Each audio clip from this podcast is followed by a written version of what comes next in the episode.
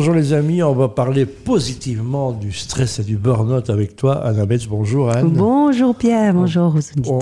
On, sait que on, on, entend beaucoup, on a tous autour de nous quelqu'un qui a souffert d'un burn-out, qui en souffre, qui va en souffrir. Alors le, redémarrage, c'est compliqué parfois parce qu'on doit redémarrer dans le boulot, on doit quitter un, foyer aussi. Hein. donc euh, comment les conjoints et, la famille peuvent aider? Ça se passe comment?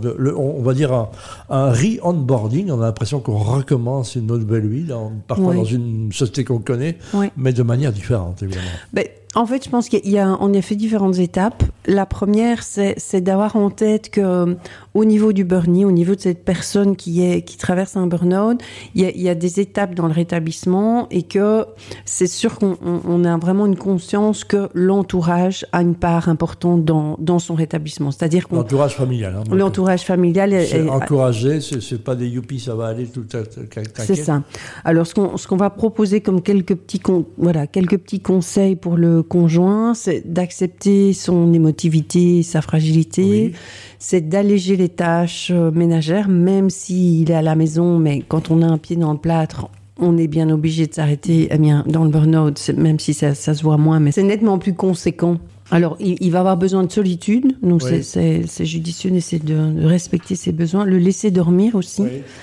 Euh, prendre en charge les tâches ménagères, je l'ai dit, et puis surtout ne pas parler spécifiquement de la reprise au travail parce que c'est vraiment important que le ça, ça, va obsédant c'est ça et que ça, vient vraiment du burn parce que quelque part c'est pas le mental qui va particulièrement décider de ça c'est plutôt la petite flamme qui va se rallumer ou la personne en fonction de, de de l'évolution de son rétablissement va, va euh, à un moment, va commencer à se projeter. Il y a un médecin qui donne un go à un moment à un médecin ou un psy ou quelqu'un qui l'assiste. Oui, mais euh, ça va, ça va d'abord et avant tout émaner de la personne. Elle, quand elle commence à se projeter dans le futur et, à avoir intégré un changement sur voilà la compréhension, les mécanismes, l'identification. Ça c'est hyper important comme étape dans son rétablissement, c'est l'identification des dysfonctionnements. il doit, après, il doit rester en contact avec ses collègues ou pas? Alors c'est conseillé de, de, en tout cas de créer une, une vraie euh, une vraie distance avec les collègues. Euh, mais donc, je, je, vais plutôt parler autrement, c'est que moi, je vais plutôt conseiller qu'il y ait un, un, un, dialogue, un maintien dialogue entre l'employeur et le Bernie, mais à, à, à, condition que ce soit dans, dans, quelque chose de tout à fait bienveillant et pas dans une forme de pression de quand est-ce que tu reviens, euh, on a besoin de toi, etc. Donc, par exemple, ne plus travailler mais aller une Christmas party, est-ce que c'est une bonne idée ou pas?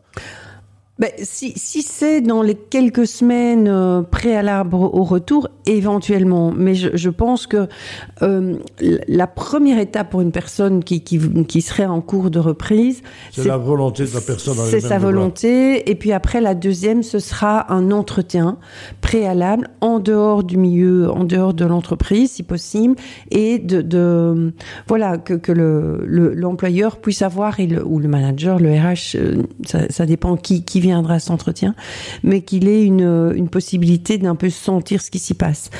Et d'être entendu et d'être et d'être entendu. Mais donc, ce que je pense qui est important comme étape clé pour aider le burn à un retour durable, c'est d'avoir identifié les raisons de son burn-out et de voir comment on peut supprimer ou modérer les éléments néfastes pour éviter sa rechute, puisque le risque de rechute est quand même très très important quand il n'y a pas eu une intégration d'un changement. Alors, on va conseiller vivement qu'il continue à se faire entourer après, le, après le retour, dans et en dehors du travail. On va conseiller un suivi, euh, en tout cas, il y a, une période, on va dire, transitoire en général de deux ans. Alors ensuite, c'est important, c'est qu'il ait appris l'indulgence. Parce que le burn-out, c'est une métamorphose, c'est une forme de renaissance. C'est pas une nouvelle personne, mais il y a un véritable avant et après. Et puis, euh, qu'il ait appris à dire non, qu'il ait appris à exprimer ses limites. Ça, c'est devenu une, une priorité, puisqu'en général, ça aurait été euh, compliqué. Un âne ne bute jamais sur la même pierre, hein, dit-on euh, bêtement. Donc voilà. Oui, mais, mais là, on fait appel à, souviens-toi, aux croyances dont on avait ah parlé. Dans... Mon Dieu, ces croyances. mais oui, et en fait, en général, si, si, on a du mal à poser ses limites ou à exprimer un non, c'est parce qu'il y a des croyances qui sont devenues limitantes, limitantes derrière ça. Donc ça, je vais faire appel aux autres podcasts. Et puis, enfin, le dernier point, c'est vraiment qui, qui, continue à, trouver un juste équilibre de vie entre sa vie professionnelle et sa vie personnelle et qu'au moment de la reprise, ce soit une reprise qui soit en douceur, à temps partiel, avec dans l'entreprise un Bernie qui peut, euh, qui peut être vraiment un peu la personne témoin et qui peut l'accompagner dans, ses réflexions de tout ce qui Voilà, toutes les familles, vous êtes responsables aussi du bien-être de votre Bernie. Oui. Merci. Un buddy. La semaine prochaine, on parlera comment accueillir un Bernie qui revient au boulot. Oui, voilà. on, on se retrouve la semaine prochaine. Oui.